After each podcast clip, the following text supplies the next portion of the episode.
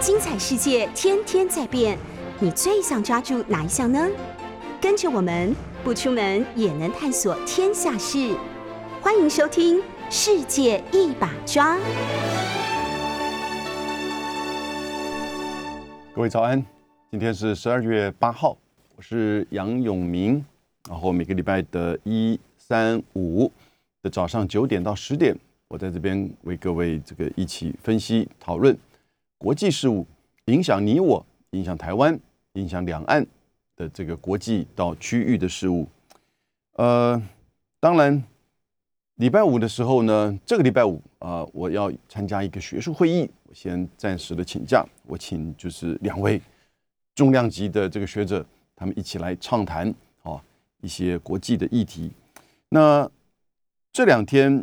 当然大家现在开始在质疑，就是习拜会之后，习近平和拜登的视讯会议，等了将近十个月，拜登上来打了两次电话，终于两个人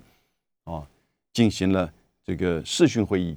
谈了很久的时间。可是呢，视讯会议结束之后，马上你就看到美国宣布要举办民主峰会，以及昨天中午。白宫的发言人针对在明年二月要举办的北京冬季奥运，哦，奥运会，美国要采取外交抵制。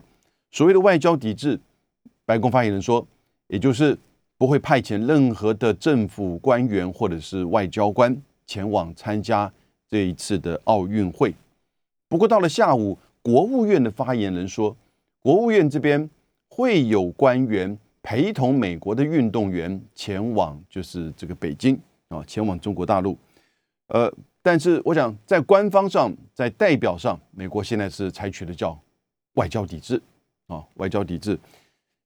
白宫发言人是怎么说的呢？我仔细上白宫的网站，当然也就跟新闻的翻译是一样。他说，有鉴于中国大陆的中华人民共和国的正在进行中的。在新疆地区的种族灭绝及危害人类罪 （ongoing genocide and crimes against humanity）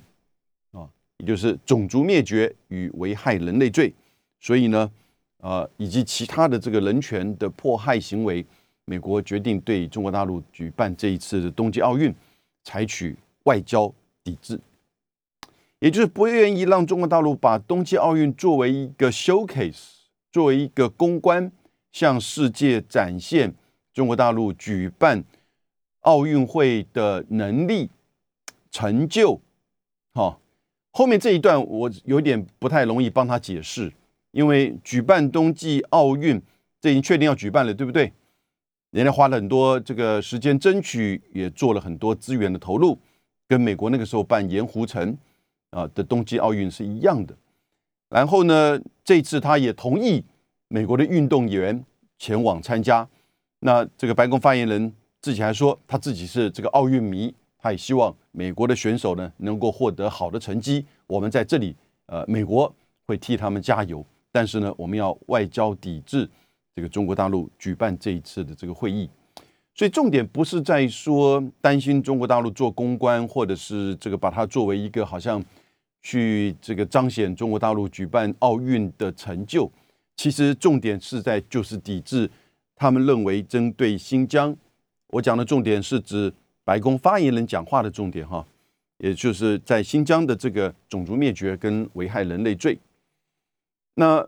下个礼拜呢，九号、十号呢，美国已经会召开，就是邀请一百一十个国家啊跟参与者共同视讯举办第一次。拜登政府举办的这个叫做呃民主峰会 （Summit of Democracy），OK，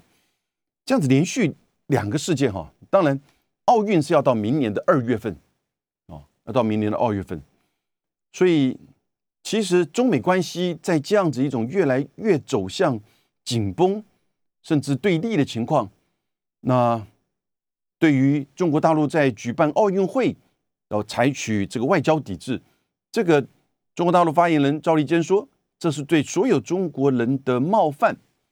嗯，那但是呢，他当然也强调，哦，美国其实没有被邀请，那你自己在那边这个趁什么热闹说要来外交抵制？我想这个话都不是重点，而是美国采取了一个态度，针对中国大陆举办这样一个国际体育盛事啊，那这个就代表两国关系哈，中美之间啊，其实还是很大的这个裂痕，很大的裂痕，不管什么因素，相互的这种针对、不信任，当然尤其是在美国拜登政府。连续，即使是在习拜会之后，习拜会的目的是要降温，是要避战，是要建立沟通的管道和护栏。但是呢，你看到就是似乎这个温度不断的继续的冷冻，它是降温呐，但是呢，却是冻，这个等于是整个更加的这个冻结了，冻结到整个彼此的这个关系哈。很难再依照习拜会所讲的四个工作组，哪四个工作组呢？气候变迁、贸易要降关税，然后呢，战略稳定对话以及军事对话，这就是降温避战、增加沟通。习拜会的目的。可是你看到现在，似乎华盛顿跟北京之间这个关系哈，越走越这个这个冷冻，越走越僵凝。那这样这个过程何时真正能够去解冻呢？我看起码要大概到奥运结束之后一阵子吧。好，可是呢，如果依照谢振华提醒大家和凯瑞哦克里在这个 Glasgow 的气候变迁大会所达成的中美的共同声明当中是提到，明年的第一季就要准备开始要启动。中美气候变迁合作的这个小组工作小组，所以等到奥运结束二月底三月的时候，是不是中美的关系就恢复正常了呢？那有没有可能在这个之前，更美国感觉到更大的压力的急迫的压力的啊？那也就是降关税的问题，因为降关税牵扯到通膨，牵扯到整个美国消费者企业。是不是持续的还要付这个高关税来去购买中国大陆的进口的这个商品？到现在为止，二零一八年五月到目前，中美贸易还增加了百分之三十一，啊，所以这些呢都会影响到。因此，我就有一点在在替，就是说整个拜登政府在担心，因为我觉得拜登这一次的抵制奥运到民主峰会，当然都是针对中国而来，很清楚。可是呢？他在这个整个时间点，在整个做法上，哦，没有办法去展现更为有战略观，或者是说能够去这个包容平衡的，因为你一个美国是有各层面的这个利益嘛，对不对？那你发现制裁中国大陆的这个关税科技三年多了，基本上只是会更加加深中美之间的这个贸易量。那所以你要面对这个问题的时候，这个是实际的经济，啊，就业，然后消费、通膨、金融这一连串的问题，哦，都是相关的。可是你又在意识形态上，你又在这个民主，在这个奥运上采取了就是针对式的这样子的一个峰会，或者是这个抵制外交、抵制奥运。那奥运这个民主峰会，你可以说是巩固民主了。当外交抵制奥运，这没有话讲吧？这就是针对中国大陆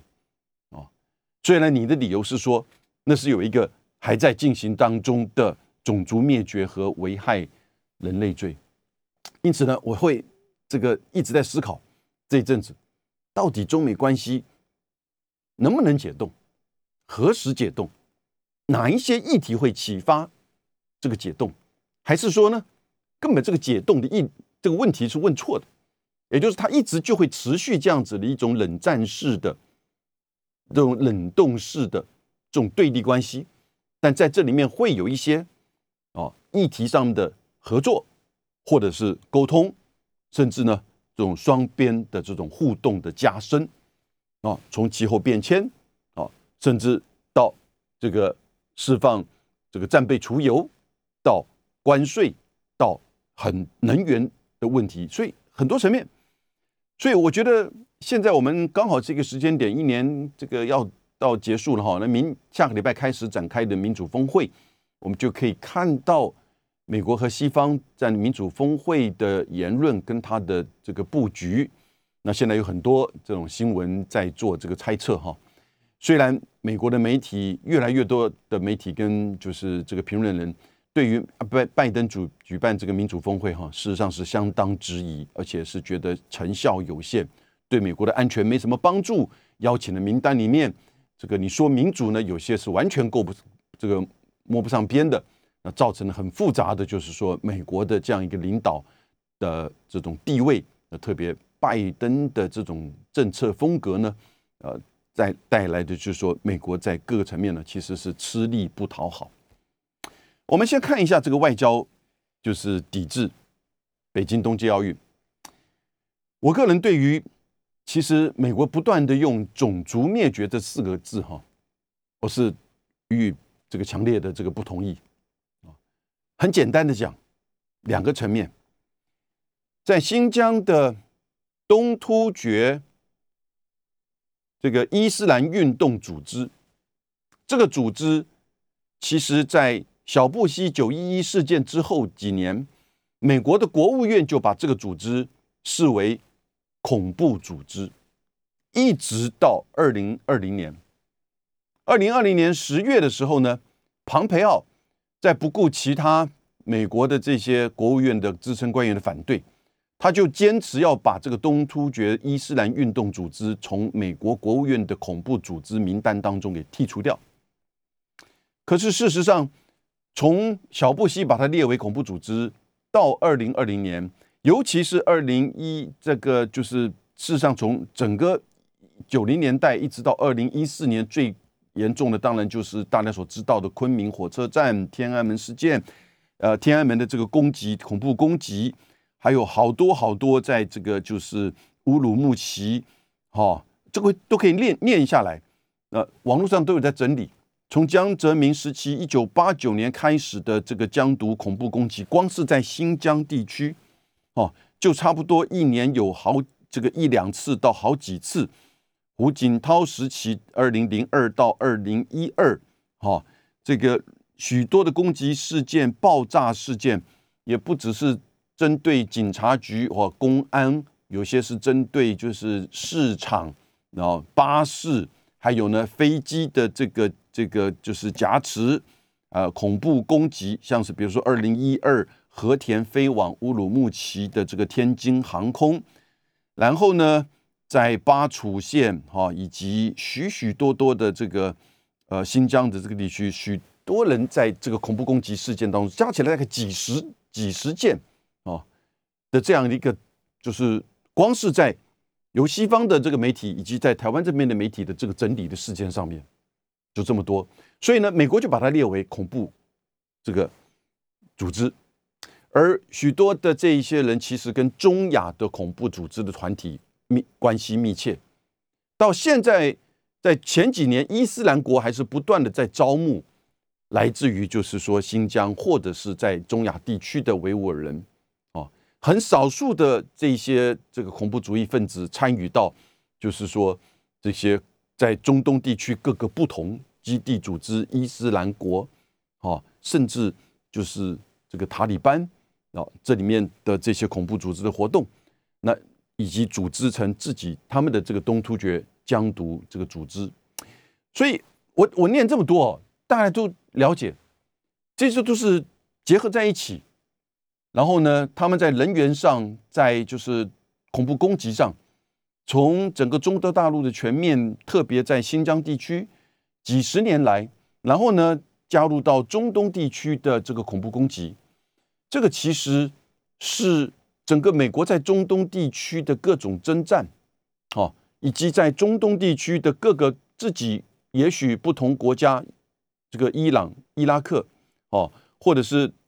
不同的这个派系，什叶派，然后呢，逊尼派，很错综复杂的，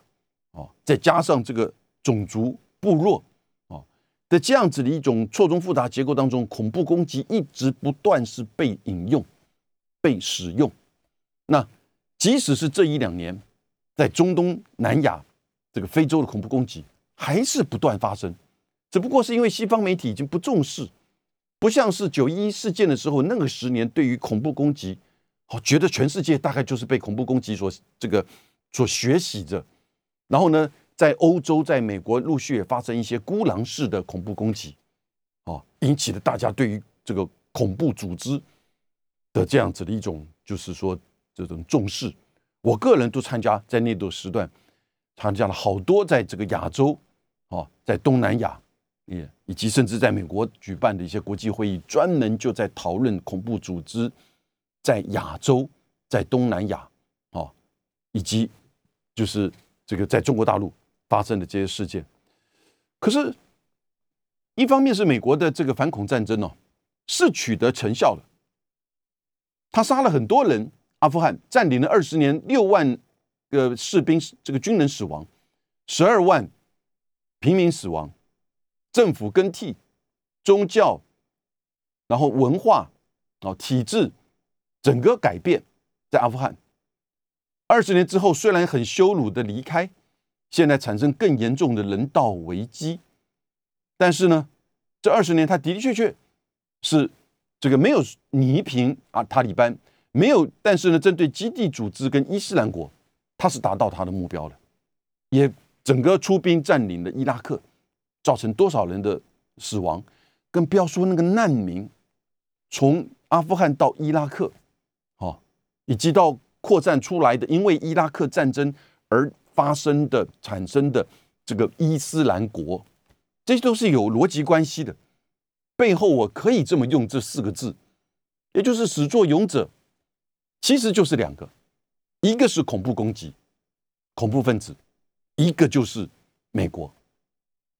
所造成伊斯兰国，当然就造成整个叙利亚，然后呢，伊拉克。的大规模的这种征战、这种恐怖攻恐攻的这个活动，哦，所以呢，你就看到难民几十万的难民，到现在为止，各方的这个逃难，哦，死在路上，死在海里，那这些所造成的中东地区，因为美国军力的强势的介入，恐怖的攻击持续还是发生在中东地区，但是呢，针对美国的。针对美国军队的啊这些恐攻，过去我们在九零年代、两千年初常听到的这些恐攻呢，是比较减少了。因此，美国的这个战略的焦点就不在恐怖主义，就不在中东，反正他也赶快撤兵出来，不要在里面深陷泥沼了。好，然后呢，转焦点转向印太，转向中国。可是这个过程当中，同时发生在尤其中国大陆跟新疆。的这些恐攻事件，美国自己把它视为这个恐怖主义团体呢？美国其实媒体也就很自然的选择性的健忘了。而到了二零二零年的十月，庞培奥就把这个东突厥这个伊斯兰运动组织从美国的国务院的恐怖组织团体当中呢拿掉，就没有任何理由。那个时候，事实上他还是在进行相关在。就是说，阿富汗有基地在，就是说中亚有一些这个参与，为什么呢？很清楚，因为二零二一年今年的一月十九号，庞培奥不顾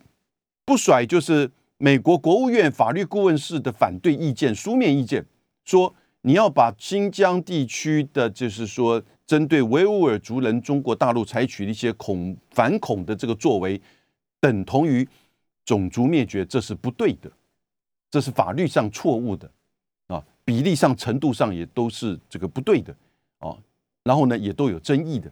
当然不管为什么呢？因为隔一天一月二十号他就要下台了嘛，因为川普属选输了，所以一月二十号他就离职了，对不对？哦，但是呢，一月十九号他离职的前一天，他就宣布，这个北京在新疆的这个作为是种族灭绝。然后呢，各国就开始就有反应。那各国大部分的官僚、这个法律顾问都说这个不对，这个说法是不对的。那甚至连加拿大的总理杜鲁道也说，他个人不认同这是种族灭绝。英国的首相强生前两个礼拜也说，他个人不认同这是种族灭绝，以及他反对外交抵制北京冬奥。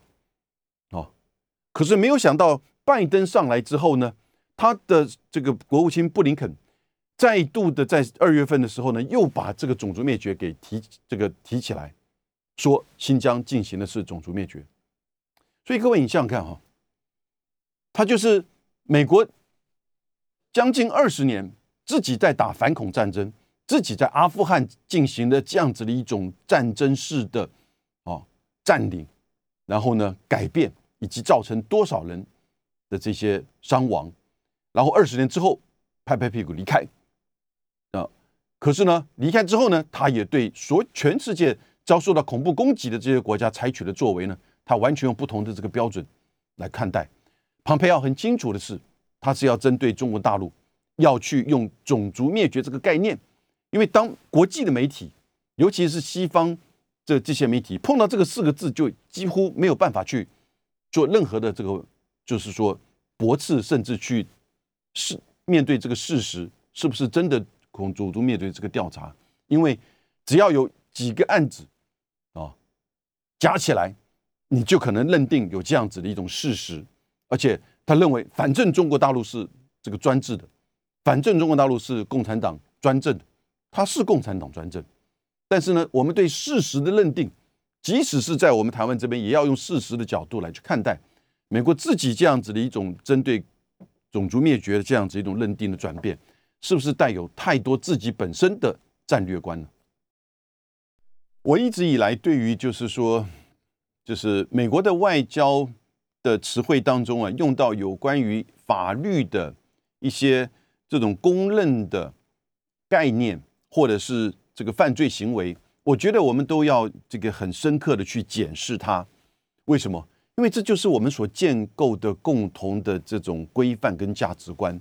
在联合国体系，在国际法，好，而不是由单一的国家自己认定怎么样就是怎么样。因为种族灭绝、危害人类跟战争罪，其实这个是有它的这个联合国的宣言、公约，因此也成立了联合国的刑事法庭组织。这个是我们在这个地球上共同的去。避免以战争或恐攻的这种行为去达成自己的政治目的，或者是外交这种利益的这种或这种达成。所以呢，也就是那这些东西，如果你扭曲它的话，或者是说你怎么样去把它给作为工具化的使用的时候呢，它的这个效益、它的公信度就会丧失。将来真的发生类似的恐怖攻击事件，或者是说。种族灭绝、危害人类的这种征战、内战，人类的历史不会减少这些事情发生的。我们未来的十年、百年，这种类似的这种战争、内战，这种甚至恐攻，不会减少的，不会减少的。那但是呢，我们要建构一个怎么样一个秩序、怎么样的制度，让我们有共通的这种这种了解。如果你只是大国要用来把它工具化攻击另外一个国的家的时候呢，将来你再用这个概念或别人用这个概念的时候呢，大家就不相信这一套了，就觉得你又是来了，要去影响这个媒体，要去影响国际的话语权，最后要达成你自己的这种就是斗争呃的目标。所以为什么我对于这个种族灭绝危害人类哦这么之重视？那我们去分析，就是美国自己的的确确它是一个。从他自己的这个外交、个人利益或者是外交利益的角度，哦，来去把这几个国际公认的这个概念随便的，就是引用。因为你看这一两天的国际媒体，那么拜登白宫的发言人讲这么清楚啊，是因为他中国大陆这个在新疆地区持续进行的种族灭绝和危害人类。那你看个国际媒体上有没有在讨论这个东西？也许你会说啊，没有，不需要讨论，因为已经认定他就是如此。还是另外一个说法，其实我们大家都知道，美国只是把它工具化的利用在这个攻击中国大陆而已，作为它外交抵制的一个，就是说一个正当化的这个理由。我觉得后者似乎大家现在已经了解啊，尤其是昨天，那纽西兰的副总理他说，从十月开始，他们就跟中国大陆这边表达，他们不会派遣部长级以上的官员去参加。这个北京冬奥啊，因为疫情的关系，那个时候一直到前一两个礼拜，纽西兰采取的还是这个清零政策哦，所以呢，那随着这个 omicron 的这样起来，那纽西兰副总理讲得很清楚，说我们在十月的时候，在很多场合就跟中国大陆表达说，我们不会派部长级以上，也就是说，他部长级以下的这些这个，也许在大陆的这个使馆人员啊，他会去参与，但是呢，他不认为说这个叫做外交抵制啊，因为疫情。可是他也补充一句，他说有有关于中国大陆人权的问题，其实我们也该讲的，我们都会讲哦，他不会说。我就认为说，在新疆进行的是种族灭绝，因为他也知道这是美国用来作为攻击的这个理由。那这个理由反而会让拜登哦，现在陷入到一个一个困境，也就是说，到底有哪一些国家会去跟随的美国的外交抵制？现在我觉得英国、加拿大、澳洲似乎很难避免哦美国的外交压力。可是呢，这三个国家你可以看看哈，如果任何一个国家要去。跟随的外交抵制，他一定只是在说人权议题，他不会去重复美国人所强调的这个种族灭绝或者是危害人类，因为他们自己本身也不赞同用这种方式来去指涉说在新疆发生的事情，因为那个是连续的恐攻所造成中共大陆比较强势的哦，就是说反恐的这个作为。那强势的反恐作为，你觉得是很离谱吗？美国的强势到了什么地步？美国的强势是挥军进入去占领阿富汗，造成多少人死亡？美国的强势的反恐是去攻击伊拉克。美国的强势的反恐是在泰国、在曼谷、在立陶宛成立黑监狱，被规避美国的宪法，在那个关塔那摩采取刑求，对不对？的这种方式针对嫌疑犯、恐怖分子的嫌疑犯，后来被美国媒体自己以及美国的这些议员自己去攻击。啊，这样的作为是违法的，啊，可是呢，没有关系，因为不在美国境内，所以接下来我觉得日本现在所说的岸田文雄的这个就是呃官方长官，他就说日本会依据这个现在的奥运会的目的，还有外交情势以及国家利益这三个原则，哦，你看。我觉得日日本讲这个还蛮全面的。奥会的目的，这个大概就是说，其实日本是某种程度不太愿意去针对奥运采取的任何的抵制。它毕竟只是一个体育的活动啊，你抵制不抵制也没什么大的这种外交上的成效，只不过是做自我标榜。在美国这边，可是呢，啊，但标榜出来，别的国家是否配合，就就变成跟美国之间的双边关系的一个考验了。啊那所以，岸田这边说外交情势，这个外交情势指的就是说美国会给他怎么样的压力，然后呢，国家利益，他会考虑到如果我抵制中国大陆，是不是我就赞成说美国所说的在新疆是这个种族灭绝呢？还是说你认为哪里的这个人权？那你是不是能够有一个证据？你如果你去对别国家采取这样一个言语或者是行动，你要提出你的证据嘛？因为这是极不友好的这种双边关系行为，对不对？那你要别人就是。这个，这个完全这个见而不视吗？哦，视而不见吗？然后呢，或者是完全就是当过耳边风，就是啊，你对我这么讲这种话，你对我采取这种行动啊，没关系啦，不痛不痒，这个一两天就过去了。如果说中国大陆是这样的态度的话，那当然很多人就对他予取予求了。但是现在很显然，哦，从三月的阿拉斯加会议之后呢，整个做到中国大陆对外外交是这个。就是基本上以直报直的，啊，也就是你对我采取怎么样，你对我制裁，我就对你制裁。那有人是给他给他标榜叫做“战狼外交”，相较于过去那种温这个，就是说这个比较是温和的这种对这种对应方式哈，他是采取比较这种强烈。那你要说他是战狼也可以，可是呢，日本要考虑这个东西，印度我觉得现在面临到一个两难。因为在上个月二十六号时候，印度的外交部长和中国以及俄罗斯的外交部长，也就是王毅和中国的俄罗斯外交部长，他们叫 RIC，举行双边呃、三边的这个外交部长会议，共同的祝福北京冬奥顺利举办。那如果现在要采取外交抵制的话，那就会可能产生啊前后不一的这种冲突。一方面在美国的压力，另一方面他也要考虑到中印。啊的各种的情势，还有印度跟俄罗斯，普京会亲自去参与这个北京冬奥，然后还有一个国家就是德国，因为德国会牵扯到有一些欧盟国家，那德国现在他的外交部长被要被任命做外交部长，绿党的党首已经讲话说他会考虑啊外交制裁，甚至会要对中国大陆采取强硬的措施。可是毕竟绿党在这一次的选举当中只有占百分之十的选票，可是呢，他取得了环境的这个部长以及外交部长的这个职位。哦，所以呢，这是对绿党的一个考验，也是对德国这个新的社民党的一个考验。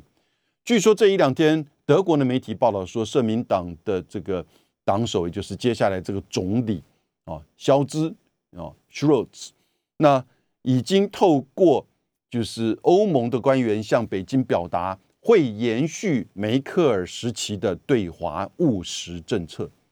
所以这个讯息现在有点复杂，这个讯息复杂出来。可能也是也是一个讯息，告诉美国，告诉欧洲盟的国家，我在眼前的这个外交抵制这个议题上，我会采取比较务实的这个态度，延续梅克尔的，梅克尔变成一个挡箭牌，也就是至少在眼前，我刚接手，我要延续它，因此呢，外交抵制，我可能用不同的角度来思考，会不会做？他说他还在考量，也没有在记昨天的记者会上，他也没有回答这个问题。所以就是说，对别的国家而言呢，现在考虑的根本不是人权议题，不是这个种族灭绝哦，或者是危害人类，而是呢，考虑在美中之间的关系，好，美中之间这个关系。因此，这个时候你就更加的理解美中之间的这样，尤其是美国在这一次的外交抵制，哈。使得一些中间的国家、其他的国家，即使包含美国盟邦，都处于一个非常难的这种这种困境或者是两难当中，好，困境跟两难。那更不要说非盟邦国家根本就是不理美国的这个作为，哦，美国也不花时间要去这个外交事上去说服他们。所以，我们看看吧，这一两个礼拜应该不会太久，因为明下个礼拜。不过下礼拜的民主峰会会不会一下子又提高大家对于这个议题哦的这个就是说表态？美国采取的这样子的一个作为，其实是更加的深化啊跟中国大陆的冷战的这种这种关系跟架构。你看拜登上来，在军事联盟，在这个经济科技制裁，当然那是从延续从川普一直到拜登。但拜登把它更深化，哦，在意识形态，还有呢，在代理人战争上面，这几个不都是冷战时期的这个重要的框架吗？军事联盟，AUKUS，美英澳军事联盟，美日安保，QUAD，四方安全对话，广义的一种联盟关系，都是针对中国大陆在印太地区的这种扩张。或发展科技经济的抵制，这个当然最这个形式是一样，但内容是完全无法跟就是冷战时期相比，这也是最大的这个差别。因为中国大陆已经和全球的经济密切的这个结合，好，可是呢，川普对于这个中国大陆的这个关税战啊，以及贸易战啊，科技管制，这个都没有改变。意识形态，我们现在看到了，对不对？关这个外交抵制，加上民主峰会，这些都是冷战。美国总统拜登政府对中国的政策，我觉得越来越趋近冷战化。在军事联盟、经济科技的制裁，到意识形态，也就是人权民主的这种，就是这种框架。然后呢，当然也在用代理人战争的这种方式。代理人战争指的当然就是在台海，哦的这样子的一个作为。我们在别的视频都讨论过很多，不断的在说台海的这个战争即将来临，甚至我们的外交部长吴钊燮的前两天，哈，十二月五号。哦刊出的在澳洲的空中电视这个新闻 Sky News 的这个访问报道当中说，中国大陆的扩张主义将会引发第三次世界大战。哇哦！而且他认为台湾就在第一岛链的最前线，所以请大家来协助台湾。那这个第三次世界大战的这个标题呢，在我们自己台湾的，就是说媒体，不管是中央社到英文的台湾的媒体，都把它当做标题，也就是不断的在去，就是说去间接的去在做台海的宣战，你不是觉得觉得吗？哦，然后呢，就是在美国的布林肯国务卿到这个就是。奥斯汀是国防部长，都不断的在说，哦，台海发生战争将会产生灾难的效果。安倍在十二月一号的时候也说，台湾有事就是日本有事，就是美日安保有事。这个在台湾呢，反而引起一些媒体的这个关注啊，比如说我们这个电台中间的媒体的报道的时候，就不断的告诉你，可是在日本完全没有引起太大的这个注意。为什么？因为这里面。关键其实是美日安保，哦，关键其实是美日安保。美日安保采取的是一个战略模糊的区域性事态的概念的。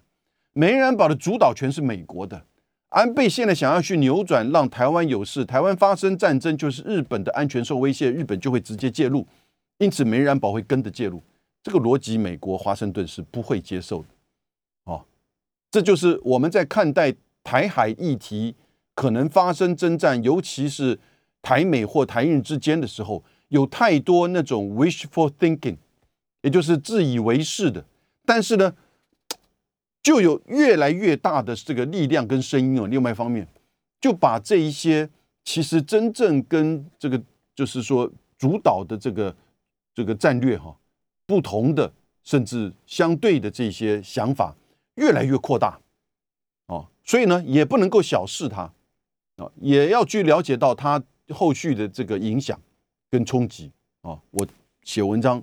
这样子谈过，OK，所以也不要去嗤之以鼻，那是不对，因为的的确确，现在在国际上，对于台湾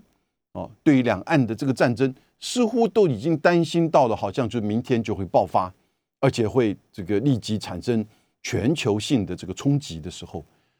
但这整套的论述。话术，这种话语权，到相关的这些访问会议，甚至当然随之而来的军购法案，我觉得这整个是一种在代理人战争当中 （proxy war），也就是在寻求一个代理，作为去在第三国或第三地去做引发冲突，然后呢，这个。压制或者是阻碍，啊，拖累你的敌对手之他的这个发展的空间的，这个在美苏冷战的时候啊，太常见了，太常见。我们讲古巴飞弹危机，这两天在美国的季新吉一个会议当中，季新吉跟前任驻中国大使这个呃芮孝俭，他们就提到。两岸之间的将来的台海战争，就好像反过来的古巴飞弹危机，哦，古巴飞弹危机一九六二年发生，十月十五号到十月二十八号那十三天，当然不止这十三天，之前的一两个月其实就已经不断进入到危机的阶段。那一两个月最大的问题就是，美国对于苏联在古巴的部署的飞弹是防御式的还是攻击式的，这个情报不明确。美苏之间的相互的这种猜测、不信任，以及相互采取的这些针对性的作为，最后呢，要透过在古巴美苏联来部署飞弹。但不要忘记，因为在一九六一年的时候呢，美国就在意大利跟土耳其也部署中程飞弹，都在玩代理人的这种战争啊的策略和部署。所以苏联也就反制说：“那我就到你古在美国的后院古巴这边来。”那资讯的不透明，然后彼此的不信任，最后出现了十三天的九十艘美国的海军的封锁古巴，很紧张。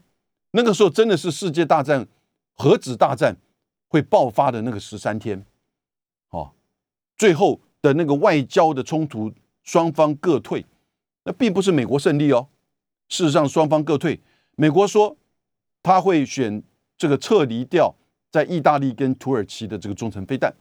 苏联说他也就会撤回在古巴准备要部署的中程飞弹，可以打到华盛顿和这个纽约的。然后呢，保证美国保证不会这个侵犯古巴，因为在前一年，美国透过这个朱罗湾事件，也就是古巴的流亡政府、流亡军人，然后呢攻击这个朱罗湾，但是被卡斯楚啊所歼歼灭。所以呢，这个事情你就看到是曾经一度高达到这种所谓核子大战。那现在我们在台海看到的呢，瑞孝俭、季新吉就说。似乎有一点 deja vu 的历史重演，但是呢，这个不一样了。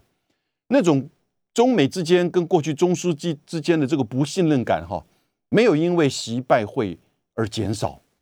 现在还不断的因为这个外交抵制、民主峰会，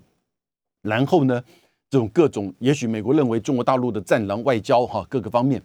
彼此的不信任感还是在加深。OK，而且呢，关系的这个恢复啊，很难讲到什么时候。